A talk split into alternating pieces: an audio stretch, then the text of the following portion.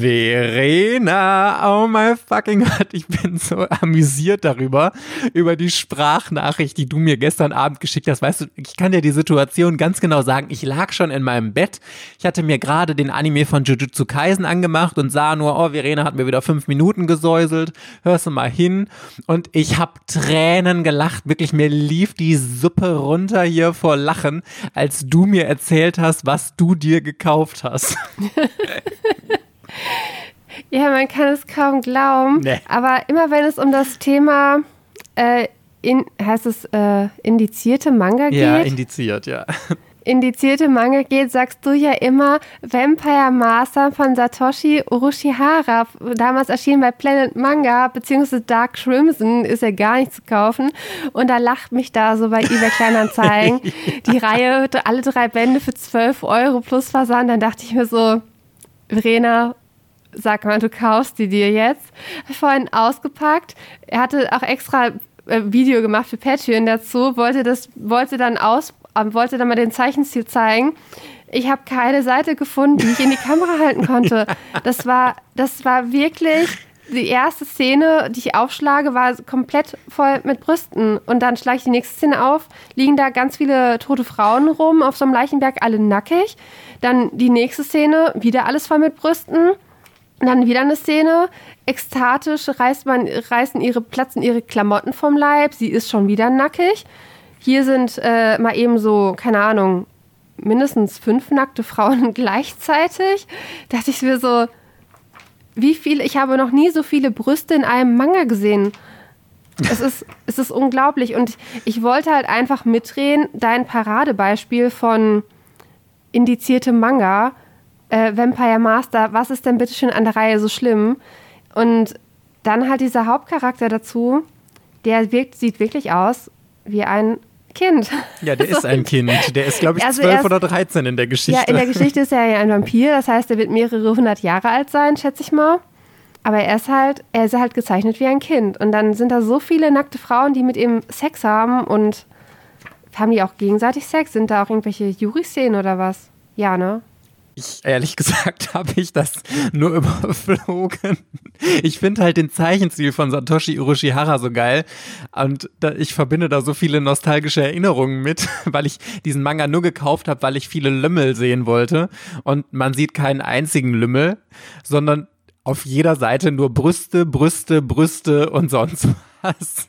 Naja, aber also Verena, du hast auf jeden Fall die Aufgabe, irgendwann mal den ersten Band zu lesen und danach ein Fazit zu ziehen, wie es dir gefallen hat, wie so die, die Story war, ob das eine gute Story war. Ja, wie der Grad der Traumatisierung für mich war, nachdem ich diesen Manga gelesen habe. Auf jeden Fall kann ich deine Review kaum erwarten.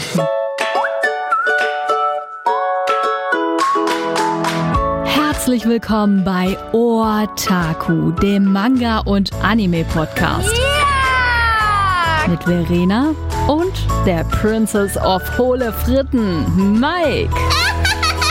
Hello, hello, hello and welcome back, Buddy Peoples. Es ist Sonntag und hier sind Mike und Verena für euch. Hallo. Mit einer neuen Empfehlungsfolge.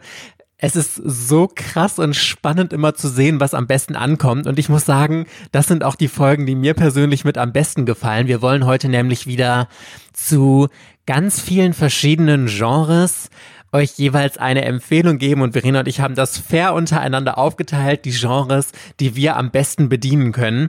Verena, ich finde, du kannst auch sehr gut anfangen. Wie wäre es mit einer, äh, mit einem Genre, mit dem ich wirklich so absolut gar nichts anfangen kann? Historische Mangas. Aber ich habe so ein bisschen im Gefühl, dass du mich eventuell doch heute überzeugen kannst von deiner Serie. Auf jeden Fall. Also ich gebe mein aller, allerbestes. Ähm, ich möchte euch Golden Kamui empfehlen. Golden Kamui erscheint bei Manga Kult. Der Anime erscheint parallel bei Kase Anime.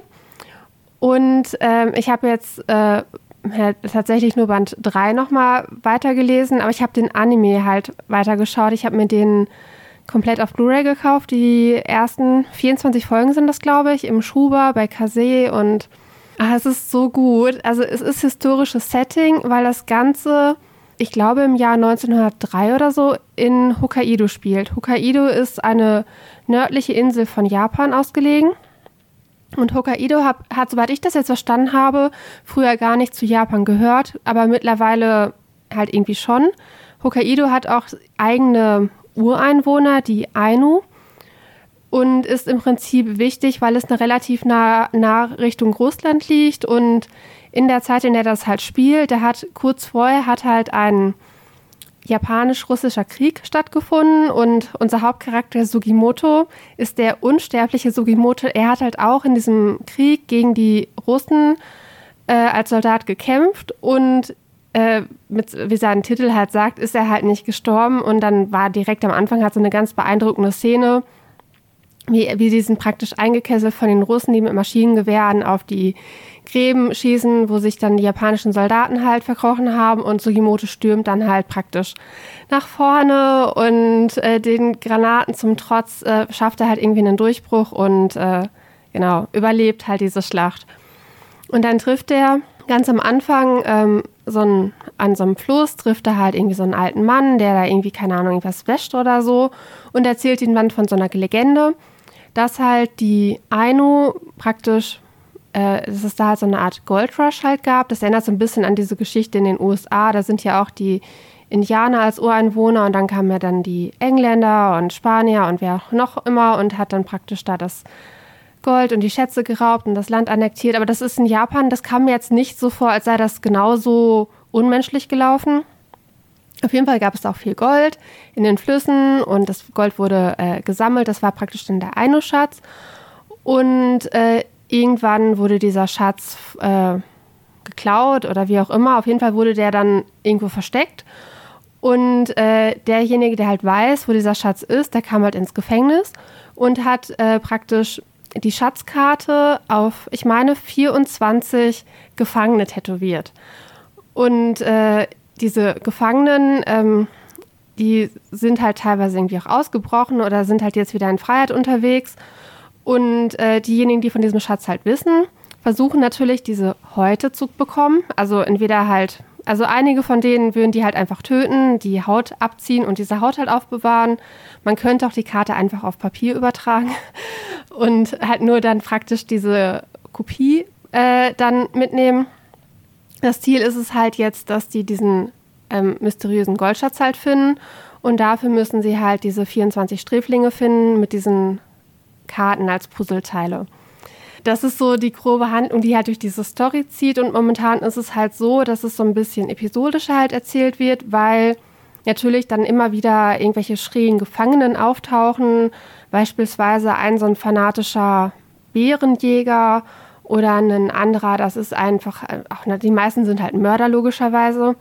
Ist halt ein Mörder, der so ein, keine Ahnung, der einfach nur Spaß dran hat, Leute zu töten und den, machen, den finden sie praktisch an so einem Hafen. Oder dann gibt es so eine mysteriöse Frau, die so ein Horrorhotel leitet, wo sie halt dann immer die Leute abmurkst, die bei ihr halt übernachten, weil sie Spaß dran hat und deren Körperteile essen will, damit, die, damit sie ewig schön bleibt oder sowas in die Richtung. Und, äh, und damit die Geschichte noch ein bisschen komplizierter wird, es sind halt drei Parteien. Das ist natürlich einmal Sugimoto, ähm, und der freundet sich halt mit einem Aino-Mädchen an, dass die beiden halt das suchen. Bei dem Aino-Mädchen ist es halt irgendwie so, dass der Vater wohl auch, also ihre Eltern wurden aufgrund dieses Goldes der Aino wohl auch getötet. Und sie hatte halt auch, auch dann persönliche Motive. Dann ist eine Militäreinheit, die siebte Division oder ein Teil der siebten Division ist halt auch unter dem Schatz her. Und der legendäre Toshiro Hichikata, der schon bei, den, bei der Shinsengumi 1850 voll das hohe Tier halt war. Ich habe nachgelesen, angeblich ist er nur 40 Jahre alt geworden. Das ist eine Legende. Er kann gar nicht in dieser Geschichte vorkommen, weil er schon längst tot war. Aber okay, deswegen ist es nicht ganz so historisch korrekt natürlich. Was äh, den besonderen Charme an ähm, dieser Geschichte halt ausmacht, ist dieses ganze Eingebettete in die Kultur der Ainu äh, die ganzen tollen Szenen zwischen Sugimoto und Ashirpa, das ist das äh, Aino-Mädchen. Ähm, sie ist halt ein wandelndes Wörterbuch und äh, Lexikon, was die Tradition der Ainu halt angeht und wie sie halt ähm, praktisch die Kultur der Ainu und dieser Geschichte halt dem Leser näher bringt. Das ist allein schon dieses Faszinierende, wenn halt irgendwie ein Tier erlegt wird, dass die halt alles nutzen. Ähm, dass dann, was weiß ich, aus dem Magen wird ein Wasserbeutel gemacht, das und das wird zu Schuhen verarbeitet, das zum Mantel, das Fett ist hierfür toll und äh, das, naja, auch teilweise halt äh, die ersten zehn dachte ich mir so, ach, das ist doch, das ist doch so schlimm. Ich glaube, das ist auch im allerersten Band. Es müssen alle ganz stark sein, aber das zieht sich halt durch die ganze Geschichte. Äh, die essen Eichhörnchen.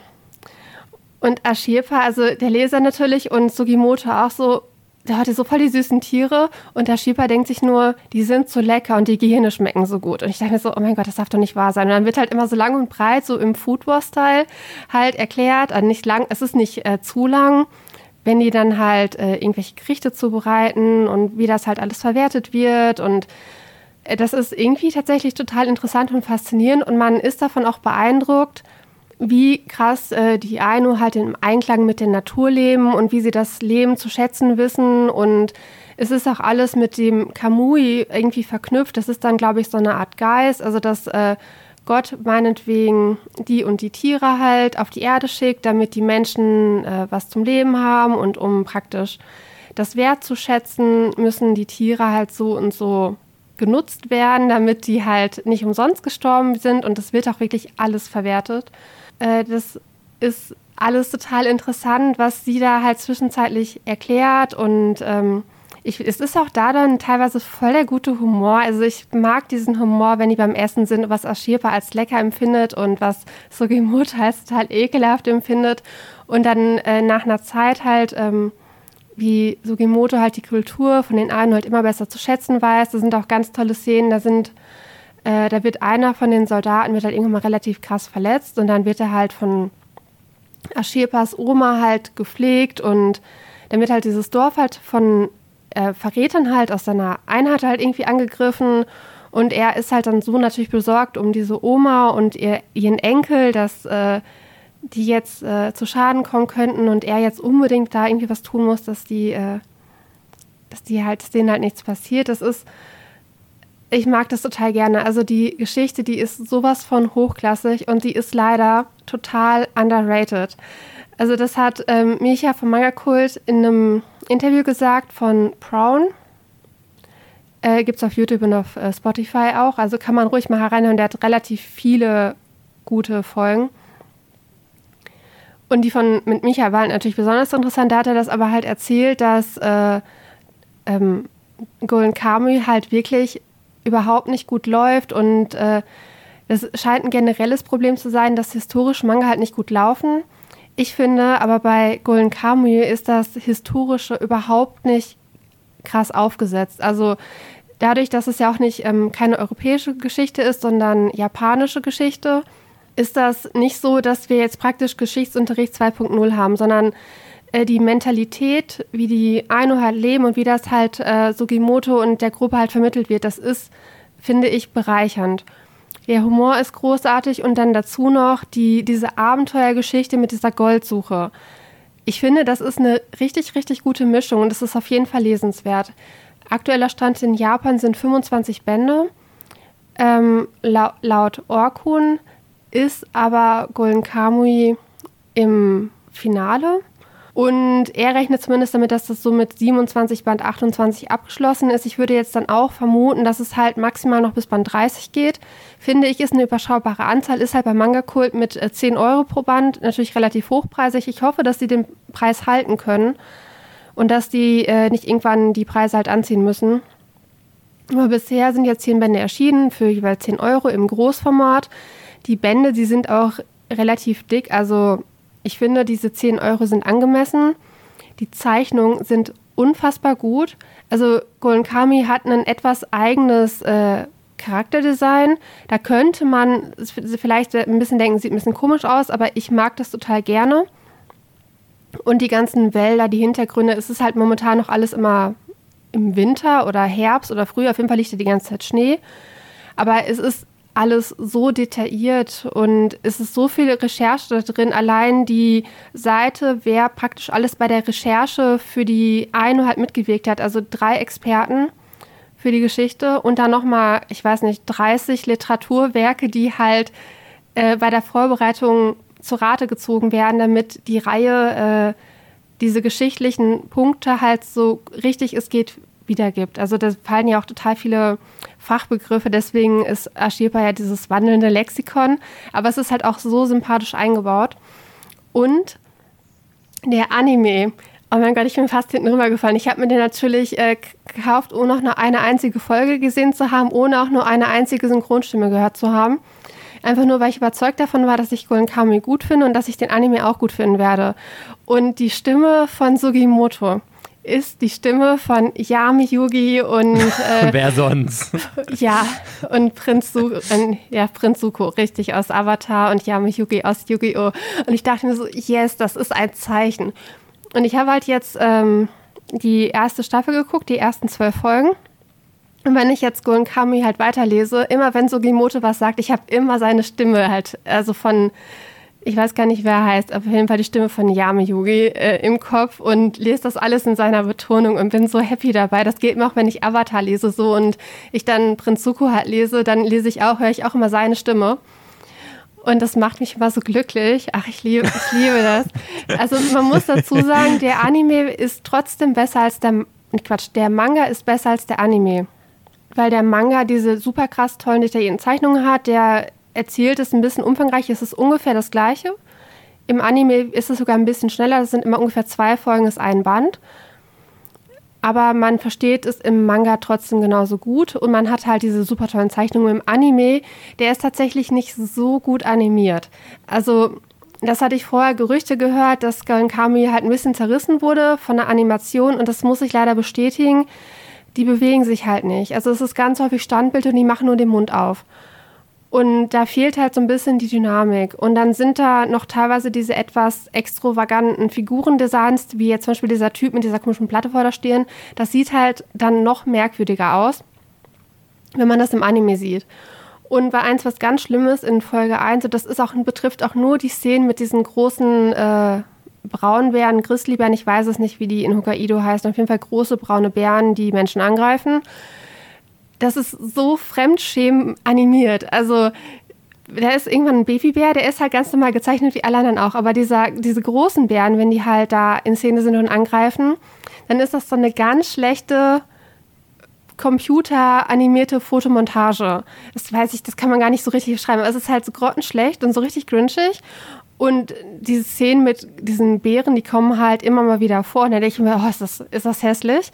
Aber alles andere ist eigentlich normal. Bis auf, dass die Animationen nicht so krass dynamisch sind. Also das kann auf keinen Fall mit Attack on Titan so mithalten, weil die halt viel mit Standbildern und bewegenden, bewegten Mündern arbeiten. Zumindest in Staffel 1. Vielleicht ist das in Staffel 2 besser. Aber Staffel 1 könnte einen da ein bisschen abschrecken.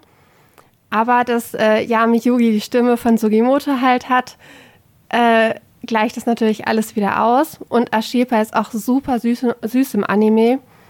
Und äh, es ist, ich finde, der, die, die deutsche ähm, Ausgabe ist sehr, sehr, sehr gut synchronisiert.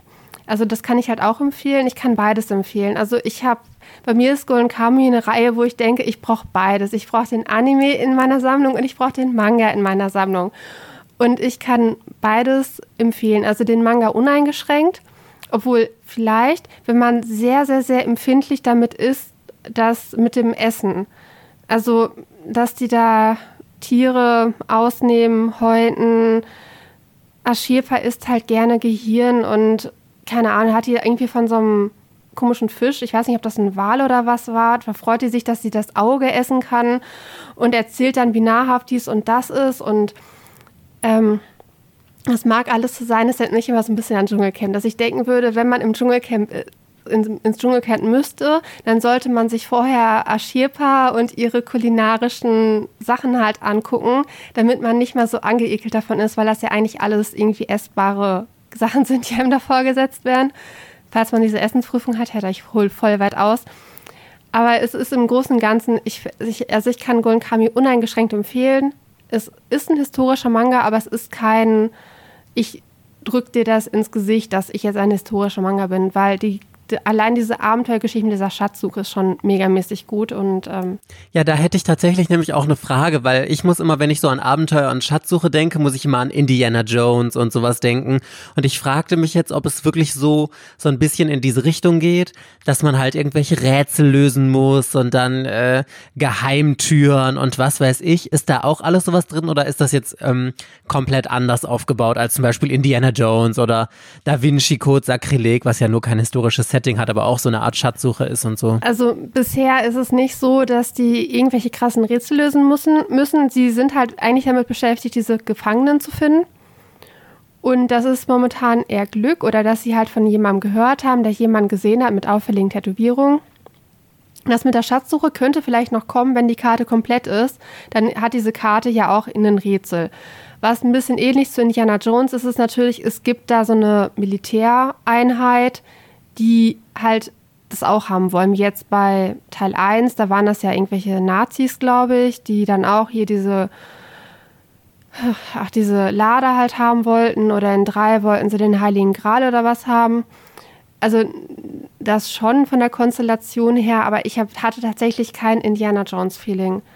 Naja, ich kann auf jeden Fall noch empfehlen für Leute, die nicht so viel Wert äh, auf makellosen Zustand legen Go, wieso sagst du eigentlich immer Golden Kamui? Hat das wie, irgendwie einen Sinn? Wie heißt das Wird das denn? im Anime so Ja, weil ich, nee, ich, Kamui ist ja für mich immer, der ist ja auch ein X. Der wird ja Kamui genannt und deswegen, weil das ja genau gleich geschrieben wird, dachte ich jetzt, es heißt Golden Kamui und du sagst immer Kamui und dann dachte ich, du nee, hättest vielleicht im Anime nichts. würde das so. Ich habe hab den Titel einfach irgendwann mal gesehen und habe in meinem Kopf ihn gelesen so. Und äh, da, seitdem heißt es halt für mich immer so, aber ich habe auch niemanden, der mich bisher verbessert hat. Also im Anime fällt halt dieser Begriff Kamui natürlich trotzdem auch, aber ich weiß jetzt nicht, ob ich es genauso ausspreche wie im Anime tatsächlich. Das ist so geil. Wir haben so viele Serien, die wir komplett falsch aussprechen und total penetrant darin sind, wie ich hier mit Shaman King, was eigentlich Shaman King heißt. Und jetzt sind mir die anderen Serien entfallen. Ich weiß nur, dass das bei einigen Serien war, die ich penetrant immer falsch ausspreche. Aber oft weiß man ja auch wirklich nicht, ähm, wie es richtig ausgesprochen wird. Und deswegen, na, keine Ahnung. Es weiß, glaube ich, jeder, was gemeint ist. So, und um meinen Tipp noch zu ergänzen, Avel hat nämlich relativ oft Manga-Kalt-Sachen und es ist super oft Golden Kamui dabei. Ich habe jetzt auch ein paar Mal schon überlegt und da kriegt man ihn nämlich dann für 5,99 anstatt 10 Euro. Es ist dann ein Mängelexemplar, es ist ein Stempel drauf und meistens haben die auch so angeditscht, äh, so leichte Noppen, sage ich jetzt mal, unten drin. Aber ich bin da inzwischen, gerade bei solchen Serien, ist mir das wirklich scheißegal. Wenn ich dann 4 Euro sparen kann, ist es super. Und mir ist makelloser Zustand einfach nur noch wichtig bei Serien, die mir unfassbar wichtig sind und so. Also falls euch das nicht wichtig ist, könnt ihr gerne mal bei Avel vorbeischauen. Und ich glaube tatsächlich, auch wenn äh, viele jetzt wieder eine Krise kriegen, dass das das große Problem bei Manga kalt ist und das ist, wird auch der Grund sein, warum diese Serie oder ein Grund, das ist ja nicht immer nur ein einzelner Grund, warum etwas nicht läuft, äh, wird ein Grund sein, warum die so äh, schleppend sich verkauft 10 Euro pro Band, super lange Serie. Das ist einfach ein Problem. Wenn du 30 Bände a 10 Euro für dann 300 Euro kaufen musst, das überlegst du dir halt auch äh, fünfmal, ob du das wirklich kaufst. Und bei so kurzen Serien, die Manga kalt im Programm hat, die vielleicht fünf bis acht oder maximal zehn Bände lang gehen. Ich glaube, da kaufst du halt auch schon mal schneller oder sagst dann mal, ja, okay, komm, bei so einer kurzen Reihe gebe ich das aus. Aber eine Reihe anzutesten, die noch nicht abgeschlossen ist. Und das ist ja jetzt erstmal nur eine Vermutung, dass sie spätestens mit Band 30 zu Ende sein wird. Wer weiß, ob es nicht das nächste One Piece wird in Japan. Ähm, da bist du halt auch total vorsichtig, weil du dir halt auch nicht weißt, wie viel Kosten du dir da ans Bein. Ich muss dazu sagen, wir sind in Deutschland immer noch total verwöhnt. Also wir haben ja momentan die günstigsten Manga-Preise liegen bei 6,50 Euro. Kase und Carlsen müssten beide noch Titel haben, die für 6,50 Euro halt laufen. Und ähm, wenn man auf dem englischen Markt dann doch mal guckt, da sind teilweise wirklich Großformat, 150 Seiten, äh, What Did You Eat Yesterday oder sowas in die Richtung, die sind relativ dünn. Äh, die Sending Stories, die kosten 14 Euro. Da ist 14,99 Dollar die unverbindliche Preisempfehlung. Wenn du halt Glück hast und dir erstmal bei Amazon ein bisschen günstiger, kriegst du den vielleicht für 13 oder für 12,50. Und da sind bis auf die Wiss-Sachen sind da wirklich viele Manga-Reihen, die mindestens 9 Euro noch was kosten. Also und dann ein kleines Format bis hoch zu 15 Euro. Also ich habe hier Suit Gundam Thunderbolt, die kosten mich immer auch 13,50 und das ist halt Manga-Kult-Format und ungefähr Manga-Kult-Qualität. Also da bin ich bezüglich äh, Manga-Preise bin ich doch froh, dass viele Reihen bei uns noch so günstig sind und ich finde, Manga-Kult ist noch im Rahmen. Und äh, bei Golden Kamui kann ich jetzt nicht sagen, dass äh, kleines Format es auch getan hätte, weil die Zeichnungen wirklich auf dem großen Format besser zur Geltung kommen. Ja, man muss halt den Aufpreis mit einrechnen und ich sehe das ehrlich gesagt anders mit dem englischen Markt. Ich finde, man kann den englischen Markt nicht als Vergleich nehmen, weil wir nun mal auf dem deutschen Markt sind und auf dem deutschen Markt herrschen andere Preise und egal ob die woanders noch teurer sind, 300 Euro für eine Reihe sind 300 Euro und es ist einfach scheiße viel Geld. Und deswegen, also keine Ahnung, muss ja jeder für sich selber wissen, aber ich kann auch verstehen, warum viele Leute einfach sagen, hm, ich finde das viel Geld, ich für diese Reihe ausgeben muss, wenn ich für deutlich weniger Geld eine andere Reihe bekommen kann. Und ich glaube, da ist einfach immer gut oder wenn man sich den ersten Band irgendwie organisiert oder mal eine Leseprobe sich anschaut, um zu wissen, ob sich das wirklich für einen lohnt oder nicht. Und Aber dann mein Gott. geht äh, Klasse, vor, äh, Klasse vor Masse. So. Und das würde bei Kamui gelten. Genau, wunderbar. Aber bevor wir jetzt diese Folge komplett mit einem einzigen Manga verredet haben, komme ich mal zur nächsten Serie beziehungsweise zu meinem nächsten Genre. Und das ist Supernatural. Ja, und es war sehr, sehr schwer für mich, mich zu entscheiden, weil ich wirklich viele Reihen aus diesem Genre kenne und total liebe. Ich habe mich dann aber äh, im Verena-Style für zwei entschieden. Wobei ich die eine nur kurz anreißen äh, möchte, weil ich sie vor einem Monat schon mal vorgestellt habe, und zwar Bright Sun Dark Shadows. Das ist meine oder eine meiner beiden absoluten Lieblingsserien in diesem Mystery Supernatural Genre weil sie einfach überragend gut ist. Ich will da gar nicht mehr so explizit drauf eingehen, falls euch da mehr zu interessiert. Äh, das war vor knapp einem Monat oder vor genau einem Monat in der Ersteindruck-Rundumschlag-Folge war das drin. Aber um das nochmal ganz kurz zusammenzufassen, es geht um äh, unser Protagonist kehrt halt nach langer Zeit auf seine Heimatinsel zurück, auf der es ein dunkles Geheimnis gibt, ähm, weil äh, seine Stiefschwester gestorben ist und dabei tun sich halt viele Geheimnisse auf von dunklen Schatten, die auf dieser Insel leben und Menschen ersetzen, austauschen und selbst in die Schatten ziehen. Und dann dreht sich dabei immer die Zeit zurück. Und ach, ich, das ist so komplex, ich kann das gar nicht kurz und knackig erzählen, ohne äh, hier diese ganze Handlung nochmal aufzumachen. Also falls euch das interessiert, die Ersteindruck Rundumschlagfolge von vor einem Monat. Und die Empfehlung, die ich jetzt noch aussprechen möchte für Supernatural, ist Ajin. Habe ich schon länger nicht mehr empfohlen. Ist aber wahnsinnig gut und vor allem jetzt ein ganz toller Anlass, diese Serie nochmal zu empfehlen, weil der Abschlussband tatsächlich Ende des Jahres endlich erscheinen wird. Ich meine, Verena, wir hatten gerade nachgeguckt, der, ähm, der vorletzte Band ist schon erschienen. Was war nochmal der letzte Band? Ich bin gerade gar nicht mehr sicher. 16. Band 16 ist erschienen und Band 17 erscheint Anfang Dezember. Genau, richtig. Und mit Band 17 wird die Handlung dann auch abgeschlossen sein. Und Agin ist so eine überragend gute Serie. Agins sind Menschen, die einen schwarzen Geist auch in sich haben, passt so ein bisschen jetzt von der Thematik zu Bright Sun, Dark Shadows. Beides dunkle Schatten und schwarze Geister. Und diese Menschen können nicht sterben, dadurch, dass sie diesen Geist in sich haben. Und jeder, der ein Agin ist, versucht es in dieser Welt geheim zu halten, weil man dann direkt von der Regierung geschnappt wird, weil auch so eine Angst gegenüber Agins verbreitet wird und Experimente an denen durchgeführt werden, weil sie natürlich herausfinden wollen, woher kommt diese Fähigkeit, dass die Menschen immer wieder zum Leben erwachen, außer ich glaube, es war, dass man ihnen den Kopf abschlägt, dann sind sie wirklich tot, aber auch wenn man ihnen Gliedmaßen oder so abschneidet oder so, das wächst alles immer relativ schnell nach. Oder selbst wenn der komplette Körper zerstört wird, solange das Gehirn irgendwie noch in Ordnung ist oder solange irgendwie noch eine Kleinigkeit da ist, wird das alles wieder regeneriert. Und wir begleiten in dieser Geschichte einen jungen Schüler, der ist der Protagonist, der gar nicht weiß, dass er einer Jean ist, der dann zufällig vom Bus überfahren wird, eigentlich tot sein müsste, aber danach wieder aufersteht. Und das sehen ganz, ganz viele Leute und dann ist direkt Alarmzustand angesagt, weil, wie gesagt, es gibt eine ganz große Angst gegenüber diesen Agins. Er flüchtet und äh, sein, ein Jugendfreund von ihm aus ganz früherer Zeit, mit dem er schon sehr, sehr lange keinen Kontakt mehr hatte, obwohl die an der gleichen Schule waren und sich bis dahin immer sehr viel angeschwiegen hatten, unterstützt ihn bei seiner Flucht vor der Polizei. Und dann gibt es aber noch eine andere Truppe von bösen Agins, sag ich mal, die die Macht über die Welt ergreifen wollen, weil sie sagen, wie kann es sein, dass wir von den Menschen immer eingeschüchtert werden, weil wir sind die herrschaftliche Rasse, wir sind die, die eigentlich die Kraft haben, die nicht sterben können, die Superpower haben, weil diese Menschen können halt ihre Geister auch kontrollieren und damit ähm, alles Mögliche machen.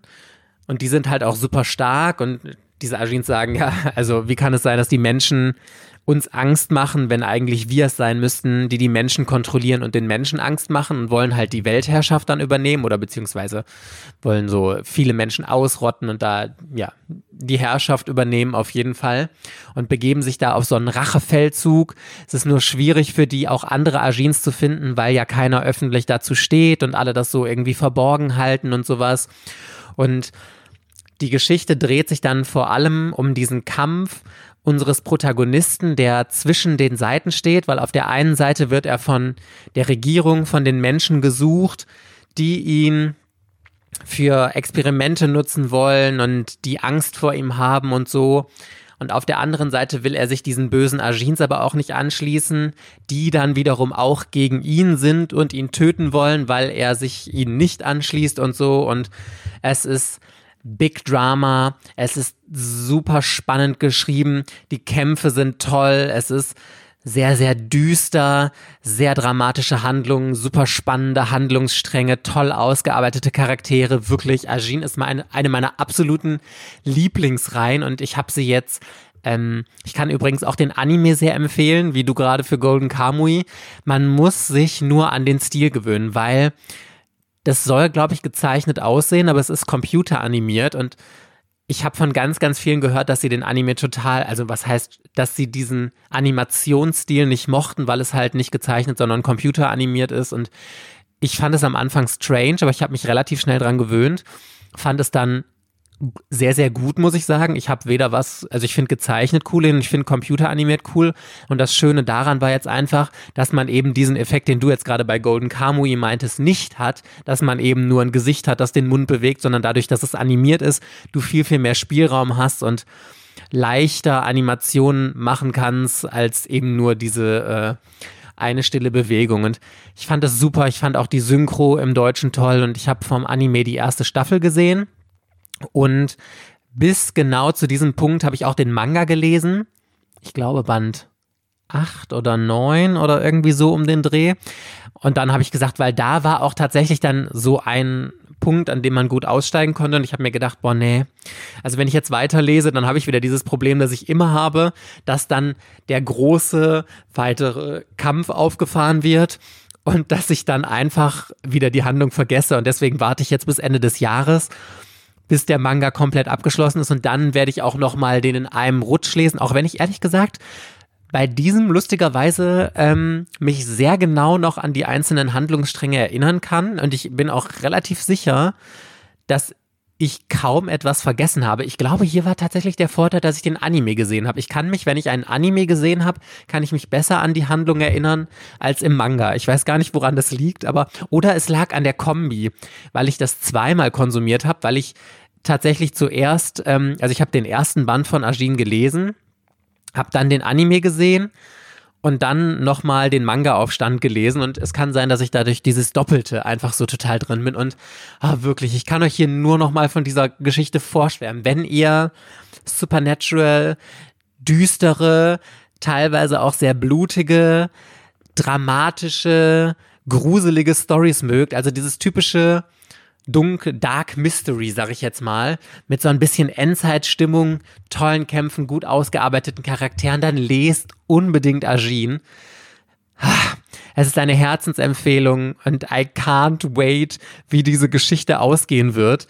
Und ich freue mich einfach riesig darauf, das zu lesen. Also das mit dem Anime und Manga parallel, das ist ein richtig guter Trick. Also ich versuche das auch mal zu machen, ähm, wenn ich weiß, die Reihe läuft noch relativ lang und es ist halt eher so eine Action, Adventure, Mystery-Geschichte, wo man halt auch wirklich eine Handlung hat, die sich nach und nach aufbaut. Und man braucht aber noch das Wissen von den Sachen, die am Anfang passiert sind, um das Ende zu verstehen.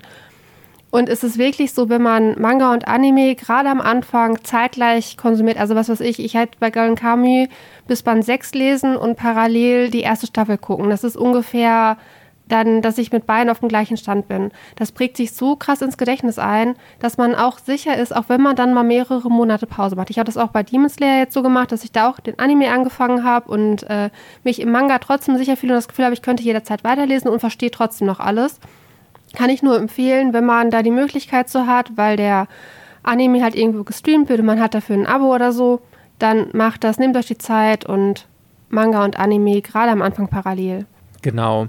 Ja, Verena, dein nächstes Genre. Ich bin ganz gespannt. Okay, also mein nächstes Genre ist Science Fiction.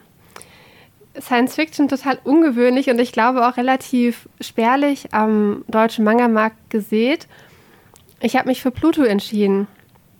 Pluto ist eine Neuerzählung von einer Geschichte aus Astro Boy. Astro Boy ist ja von Osamu Tezuka geschrieben. Müssten 21 oder 23 Bände sein, von denen noch 21 Bände damals bei Carlsen erschienen sind. Zeitgleich so mit Dragon Ball, also die Bände sind 20 Jahre alt oder noch älter. Und Naoki Urasawa hat halt für die Geschichte, ähm, die ist in Band 3 von Astro Boy enthalten, der größte Roboter aller auf nee, der größte Roboter auf Erden, hat er dann eine Neuinterpretation geschrieben, gezeichnet äh, in Kooperation mit äh, Tezuka. Also Tezuka ist ja da schon, äh, also lebte da schon nicht mehr, aber also es ist halt mit den Tezuka Nachkommen, wie auch immer, abgesprochen gewesen. Also ich habe nochmal von, Ast also von Astro Boy doch richtig Band 3 gelesen, weil da ja diese Geschichte über den Roboter Pluto halt drin ist, um das noch ein bisschen besser mit Pluto halt äh, von Urasawa halt vergleichen zu können. Es ist tatsächlich, wenn ich erstmal kurz äh, zu Pluto, also nicht zu Pluto, zu der größte Roboter auf Erden gehe, also aus Astro Boy. Astro Boy ist einfach nur ein künstlich geschaffener Junge, also ein Roboterjunge. Der wurde damals geschaffen, weil der Wissenschaftler seinen richtigen Sohn halt verloren hat. Und ähm, Astro hat halt super tolle Fähigkeiten, er ist mega stark, der kann fliegen und alles drum und dran. Und in dieser Geschichte, um die es halt geht, taucht halt dann so ein schwarzer, riesiger, bösartiger Roboter auf, der heißt Pluto. Pluto wurde von irgendeinem arabischen Scheich oder wie auch immer geschaffen, der Roboter hasst. Und der möchte, dass halt die sieben stärksten Roboter auf der Welt von diesem Pluto halt getötet werden. Und äh, Pluto tötet dann direkt Mont Blanc, glaube ich, und North Nummer 2. Und dann ähm, in der Geschichte, dann trifft Astroboy halt natürlich auf diesen Pluto und dann stellt man halt irgendwie fest, dass Pluto eigentlich gar keine Roboter umbringen möchte, aber er wurde darauf programmiert und er muss halt seinem Meister halt gehorchen und bringt die halt dann irgendwie um und äh, dann sind die Roboter, da wird das schon so ein bisschen ähm, klargestellt, dass die Roboter teilweise menschliche Eigenschaften halt entwickeln und dass die Gefühle entwickeln und dass die ähm, Beziehungen zu Familien aufbauen oder so wie halt in Familien halt leben. Ist aber noch alles relativ simpel gehalten in Astro Boy, dass äh, der Pluto halt programmiert ist und muss die halt alle töten und äh, ganz am Ende schafft es dann halt Astro Boy diesen Pluto halt zu besiegen. Aber ähm, ja, dann da kommt noch, so ein Komplott mit so einem Wissenschaftler, bla bla bla. Äh, das will ich jetzt alles nicht spoilern, aber die Grundhandlung in Pluto ist tatsächlich sehr, sehr, sehr ähnlich übernommen. Also Pluto ähm, startet auch damit, dass Mont Blanc, das ist einer der sieben großen Roboter, halt in der Schweiz getötet wurde. Die ganze Welt ist irgendwie in Trauer, oder zumindest halt ähm, in der Schweiz und so, weil der Roboter halt super beliebt war. Ähm, da gibt es dann einen, in der Vergangenheit gab es äh, einen Ro Krieg, in dem Roboter gegen Roboter kämpfen mussten und das war für die Roboter, die das überlebt haben, super traumatisch. Also da sind diese sechs verbliebenen großen Roboter, die sprechen auch irgendwann mal drüber oder fünf von denen. und erzählen das halt auf, dass die genau wissen, wie viele ähm, Roboter sie halt getötet haben. Also die können halt keine Menschen töten, weil sie darauf programmiert sind, keine Menschen töten zu können. Und dann geht es um teilweise um Roboterrechte und irgendwelche, da wird dann irgendwie so ein Anwalt getötet, der sich für die Rechte der Roboter halt eingesetzt hat. Also das ist so eine Welt, in der Menschen und Roboter gemeinsam leben und äh, die Roboter nach und nach gleichberechtigt sind. Das war immer noch in den Köpfen der Menschen teilweise drin ist. Das ist doch nur ein Roboter, die tun nur so, als würden die irgendwie essen und trinken und die können gar nichts fühlen, während äh, die da wirklich einige sehr einprägsame Szenen gezeigt werden, wo die teilweise schon weinen. Ist Mont Blanc, ist das dieser, der bei dem alten Opa ist? Nein, das ist, äh, das ist Norse Nummer zwei. Mont Blanc ist ganz, der ist gar nicht, ähm, der lebt gar nicht in dem Band, weil der direkt am Anfang, die erste Szene startet ja, dass Mont Blanc tot ist und dass er halt gefunden wird und dass halt diese Hörner halt aufgestellt werden.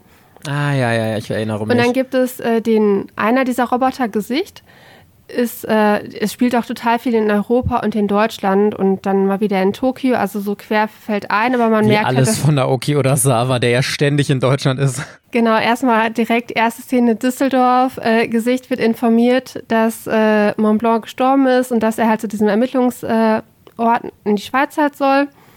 Genau, jetzt habe ich gerade einen Anschluss verloren. Auf jeden Fall ist natürlich dann erstmal ein, ist es total unklar, was das halt ist, was diese ähm, Roboter halt tötet, weil die nicht wissen, ob das ein Mensch oder ein Roboter halt ist.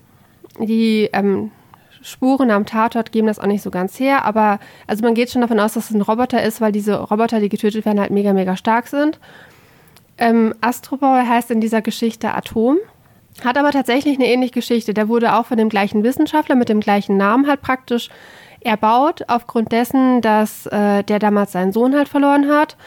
Dann hat er zu dem anderen Wissenschaftler, ich habe die Namen alle vergessen, der hat bei dem anderen halt weiße Haare und so eine große fette Nase, aber ist auch egal. Auf jeden Fall hat er zu dem halt auch eine besondere Beziehung. Dann hat er halt eine Schwester. Uran ist auch ein Roboter. Das, und ich mag Atom so gerne. Der ist so süß, wenn der, der taucht dann am Ende von Band 1 das erste Mal auf. Ja, ach, der Manga ist äh, vom Zeichenstil ähm, 1A Naoki Urasawa. Also mega, mega gut gezeichnet. Es ist ja dann ähm, halt diese Kriminalstory, wenn man das so nennen kann. Also dieses, wer ähm, tötet die Roboter, wer steckt dahinter, mit welchem Motiv. Dann sind da noch diese politischen Geschichten halt mit drin, Gleichberechtigung der Roboter, ja oder nein. Was ist damals in diesem großpersischen, wie auch immer, Krieg äh, gewesen? Da wurden ja, das ist so ein, auch wieder so ein bisschen an uns erinnert, ähm, angeblich hat man nämlich dort eine Massenvernichtungswaffe entwickelt, und deswegen hat man diesem Land halt den Krieg erklärt und deswegen mussten halt diesen ganzen Roboter ausrücken und dieses Land halt irgendwie vernichten. Ist halt die Frage, ob es da wirklich eine Massenvernichtungswaffe gegeben hat oder ob das eine Lüge halt war, die halt diesen Krieg halt ausgelöst hat. Also dann auch viel mit Friedensbewegungen und äh, Gleichberechtigung habe ich jetzt schon zum zehnten Mal gesagt es ist teilweise auch dieses ganze, äh, dieser Konflikt mit, äh, was ist menschlich, was ist nicht menschlich. Also diese Roboter, die sehen ja auch alle aus wie Menschen. Und dann gibt es da teilweise Szenen, ähm, man kann euch gar nicht mehr unterscheiden, ihr seht schon genauso aus wie wir. Und dann irgendwie als Hinweis, ja, Roboter machen keine unnötigen Be Bewegungen, daran kann man uns halt noch erkennen. Es ist, ähm, es ist sehr tiefschichtig, es ist auf jeden Fall für eine ältere Lesergruppe würde ich jetzt nicht für Teenager empfehlen, also schon eher für Erwachsene. Ist in acht Bällen abgeschlossen, ist komplett erschienen, ähm, wurde auch nachgedruckt. Also die Reihe ist noch komplett verfügbar, ist halt nur die nachgedruckten Bände sind halt teurer. Also die haben ursprünglich 12,90 Euro gekostet und Band 8, der Abschlussband, ich meine 14,90 Euro oder 16,90 Euro, weil der halt ähm, dicker war. Und jetzt, ich weiß aber nicht, welche Bände nachgedruckt wurden, die sind dann dementsprechend, weiß ich nicht, die kosten dann 14,95 oder 16,90. Habe ich nicht nachgeschaut, aber es, ich habe nachgeschaut und es ist halt komplett lieferbar. Alternativ gibt es die Reihe auch auf Englisch, wo die aktuell sogar ein bisschen weniger kostet. Das ist dieses schöne ähm, Coverdesign. Das sind halt im Prinzip auf Band 1 ist ja Gesicht drauf, auf, auf Band 2 ist Atom drauf. Und auf dem Buchrücken, das, also das Gesicht ist halt ganz groß drauf gedruckt, aber so ein bisschen versetzt, sodass halt ein Auge und das ähm, Ohr halt, nee, nur das Auge, dass halt ein Auge auf dem Buchrücken liegt ich finde, das macht irgendwie voll das äh, schöne Bild im Regal, weil das sind ja dann ich meine, sechs von den sieben Robotern, Atom ist zweimal drauf und halt einer dieser Wissenschaftler. Ich fand das auch total großartig. Also auch das, das Coverdesign und so. Und ich wusste ehrlich gesagt gar nicht, dass die jetzt nochmal nachgedruckt wurde, die Serie. Also toll, dass Carlsen das auch immer lieferbar hält, solche speziellen Serien. Und ich habe ja Pluto auch gelesen, auch komplett. Ich meine, es ist Naoki oder Sawa. Natürlich habe ich es gelesen und ich habe es geliebt. Auch wenn ich sagen muss, von allen Naoki oder Sawa Serien, die ich kenne, ist Pluto für mich die schwächste. Aber natürlich immer noch eine absolut grandiose Serie. Und ich muss immer an diese eine Szene, was ich eben zu dir meinte, denken, weil, weil da ist so ein ganz alter Opa, der diesen Roboter als Butler hat, der ja auch in diesem schrecklichen Krieg der Roboter getötet hat und so viele umgebracht hat und der eigentlich nur aus Waffen besteht und der trägt aber so einen ganz weiten Umhang, damit man seine schreckliche Vergangenheit nicht sieht und der, das ist so dramatisch, weil, weil du so mitleidest und weil du einfach weißt, du weißt von Anfang an, wie diese Storyline enden wird, nämlich mit dem Tod des Roboters, weil ja dieser Überroboter da gerade alle irgendwie umbringt.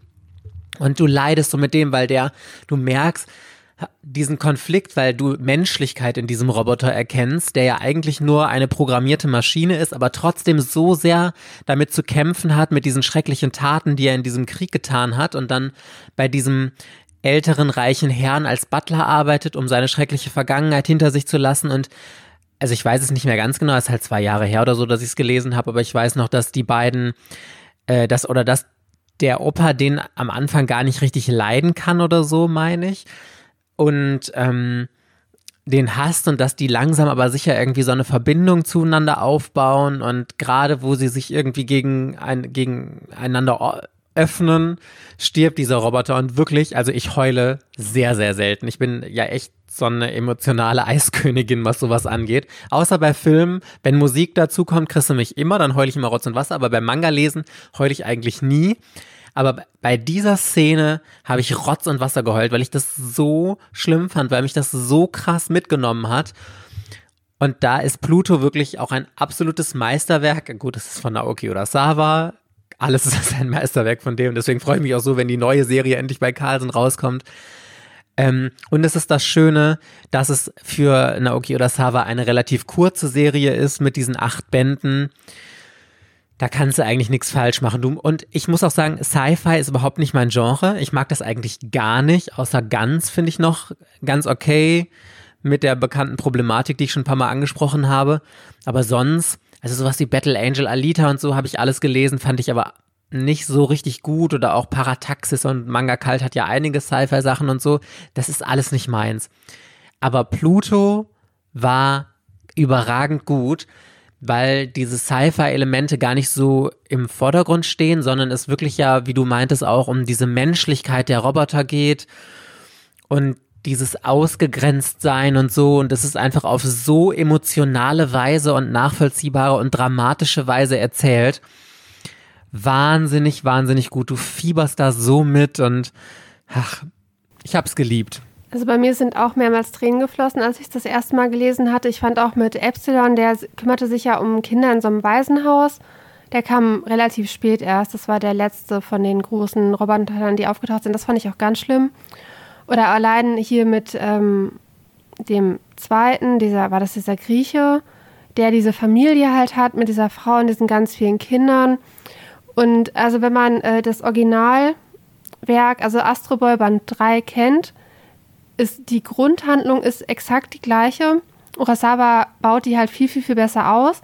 Aber auch die Auflösung am Ende ist, orientiert sich halt an diesem Astro Boy Band 3 halt. Ne? Deswegen, wenn man ähm, den vorher liest, dann hat man den groben Handlungsverlauf auf jeden Fall gespoilert. Wie weit ist die, also wie lange wird die Handlung in Astro Boy gezogen? Ist das nur ein Band oder geht das auch über einen das längeren Zeitraum? Das ist nur nicht nur ein Band, das ist 80 äh, Prozent des Bandes. Am Ende ist noch eine andere Kurzgeschichte.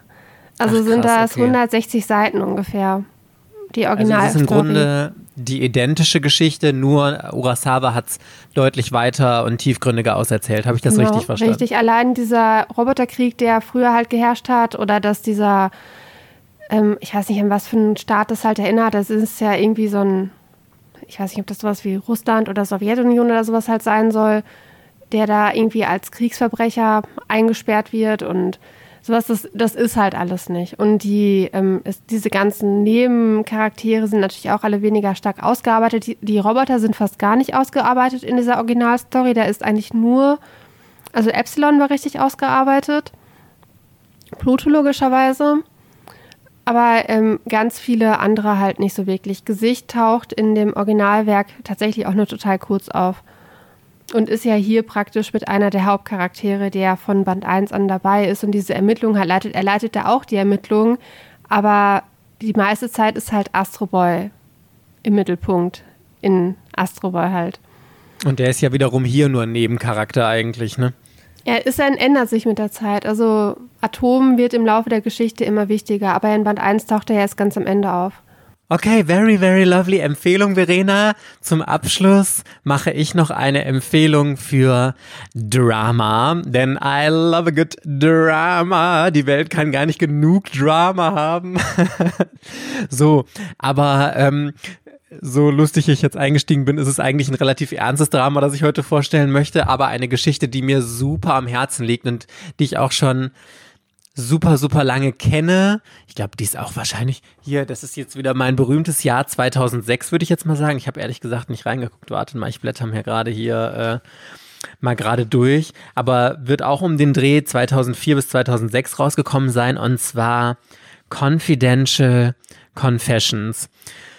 Ach, Verena, mich verbindet so eine lange Story mit diesem Manga. Ich habe den halt gelesen, als er gerade bei ähm, Tokyo Pop damals rausgekommen ist. Und es ist ja jetzt eine Neuauflage auch bei Tokyo Pop rausgekommen in Sammelbänden und ich kann wirklich jedem nur empfehlen, da zuzuschlagen, der diese Serie noch nicht im Regal hat. Confidential Confessions geht um Probleme von Menschen und hier wird sie anhand von Jugendlichen und jungen Erwachsenen einfach erzählt, die die so haben. Also zum Beispiel wirkliche Trigger-Themen, deswegen muss man sich da echt gut informieren, äh, bevor man ein Band liest, für Triggerwarnungen. Es geht um Mobbing, Missbrauch, Prostitution, Drogen, selbstverletzendes Verhalten, Depressionen, Machtmissbrauch, Stalking, HIV, also alles so richtig, richtig krasse Themen. Und es ist immer in einem Band wird ein Komplex davon behandelt. Also es ist immer ein Band, ist in sich abgeschlossen, außer die letzten beiden Bände. Also in acht Bänden ist die Story ja abgeschlossen. Band sieben und acht sind, äh, gehören zusammen. Wenn ihr die allerdings als Sammelbände kauft, ist es ja sowieso schon zusammen. Ähm, also da wird immer die Geschichte von, meistens sind es Mädchen oder von halt Jugendlichen erzählt.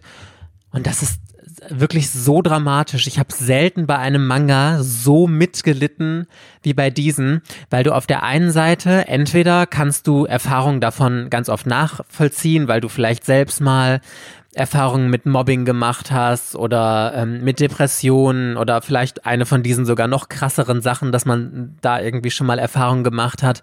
Ansonsten hatte ich aber immer das Gefühl, ich habe total versucht, mich in diese Charaktere hineinzuversetzen, habe versucht, deren Verhalten zu verstehen und so. Und das ist so dramatisch, weil die Geschichten alle immer relativ locker anfangen und die Protagonistinnen oder Protagonisten werden einfach immer tiefer in dieses Loch gezogen und das ist so schlimm mit anzusehen und so dramatisch. Ich fand tatsächlich am schlimmsten oder am dramatischsten für mich einmal, ich glaube, Band 2 ist es, in dem geht es um ähm, sexuellen Missbrauch und Machtmissbrauch. Da ist die Protagonistin äh, in einer Tennisschule, ich glaube, es war eine Tennisschule, und ihr Trainer, der halt so ein Elite-Trainer ist und da so äh, High-Class-Leute irgendwie ranzüchtet, macht sich halt total an sie ran und ähm, das geht halt immer weiter.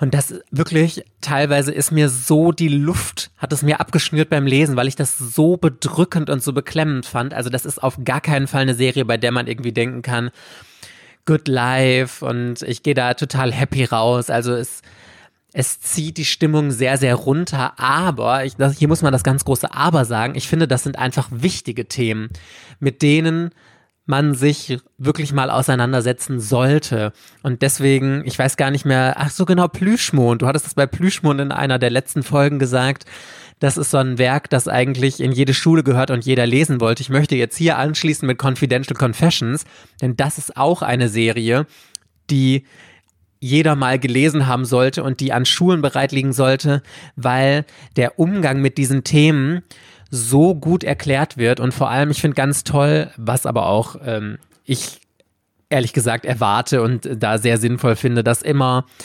ähm, die Story am Ende des Bandes nochmal aufgefangen wird und Hilfestellen genannt werden und auch, ähm, dass Experten und Expertinnen zu Wort kommen, die dann das nochmal einschätzen, was man machen kann, wenn man zum Beispiel ähm, sexuellen Missbrauch äh, widerfahren hat oder wenn man Depressionen hat oder was weiß ich, Drogen, in welche Richtung auch immer, dass da das nochmal aufgefangen wird und also es fällt mir richtig schwer, über diese Serie so zu reden, weil das so bedrückend und beklemmend ist, aber es lohnt sich so sehr.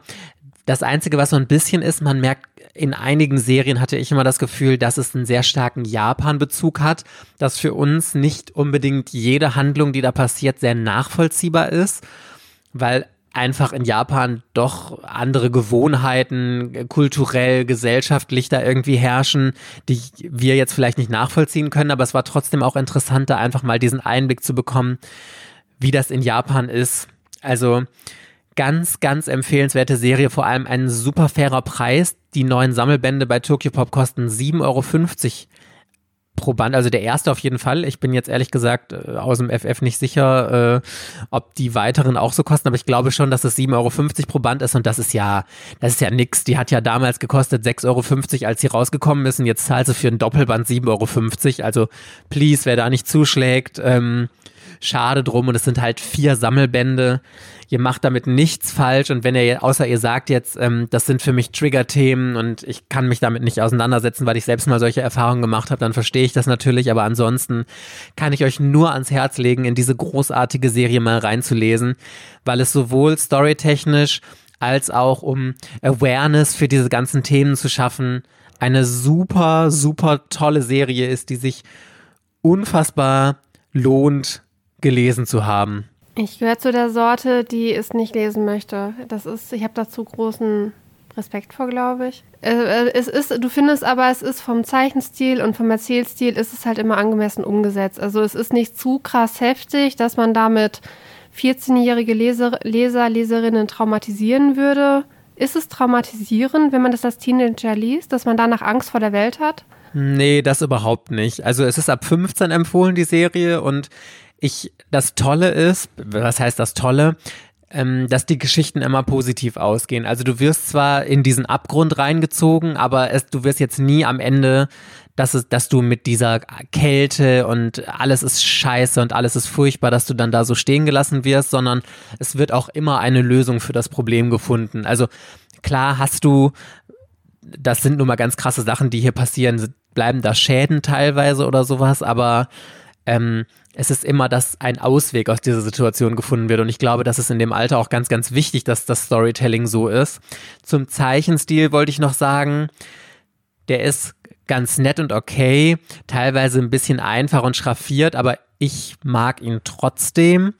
Und irgendwie passt er sich sehr der Geschichte an. Also es ist teilweise etwas verwirrendes Panel-Aufteilung, äh, verwirrende Panel-Aufteilung, was du, glaube ich, nicht so gut findest. Ähm, aber es war trotzdem immer gut lesbar, kann ich sagen. Und es passt auch von der Atmosphäre, die dargestellt wird, immer super. Und ich fand auch, dass diese Themen sehr, sehr gut umgesetzt wurden, zeichnerisch auch diese Bedrückung und diese Beklemmung, die teilweise da ausgelöst wird und auch, dass die Gesichtsausdrücke sehr gut eingefangen wurden in den Situationen und sowas. Also da muss ich sagen, hat die Autorin das wirklich toll gemacht. Es gibt auch noch mal eine Nachfolgeserie, die geht so ein bisschen in eine ähnliche Richtung. Suspicious Secrets heißt die. Ähm, fand ich auch super, super toll. Die ist in drei Bänden abgeschlossen, eine durchgehende Story. Da geht es noch mal ein bisschen mehr um Geheimnisse und all sowas, um dunkle Geheimnisse, aber ähm, Gut, darum geht es jetzt nicht. Es geht um Confidential Confessions. Also tolle Serie, tolle Cover. Ich, also die neuen Cover kenne ich ehrlich gesagt nicht, aber die alten sind super schön gestaltet, auch mit diesem Glanzlack da oben drauf und so. Und kriegt man, glaube ich, auch, falls ihr jetzt lieber die gebraucht, die alten kaufen wollt, kriegt ihr auch problemlos. Aber ansonsten, wie gesagt, die Neuauflage lohnt sich da mit Sicherheit auch total. Yes. Oh Gott, Verena, vielleicht hätte ich anfangen sollen, damit wir nicht mit so einem dramatischen Thema hier enden, aber now ist der Drops gelutscht. Yes, Party Peoples. Wir hoffen, ihr hattet ein paar wundervolle Inspirationen. Wir werden das auf jeden Fall nochmal fortsetzen. Und wenn ihr da irgendwelche Genre-Empfehlungen oder so habt, dann könnt ihr uns gerne schreiben. Eventuell auch auf Patreon. Denn auf Patreon, wenn ihr mal vorbeischauen wollt, gibt es immer noch eine extra Folge von Ortaku jede Woche und auch ab Familienstatus ähm, noch ein zusätzliches Video. Und dann bedanken wir uns auch bei unseren Superfans Tine, Tom und Terbi dass ihr uns unterstützt und auch bei allen anderen Patreons, denn ohne euch wäre dieser Podcast schon gar nicht mehr möglich, so zu produzieren, wie wir ihn produzieren. Und deswegen ein riesiges Dankeschön an alle, die uns auf Patreon unterstützen und vielleicht auch bald unterstützen. Denn ihr macht diesen Podcast hier erst möglich. Yes, und dann hoffen wir, dass wir euch entweder auf Patreon wiedersehen oder ansonsten nächste Woche Sonntag in der nächsten Folge. Bis dahin, tschüss. Ciao.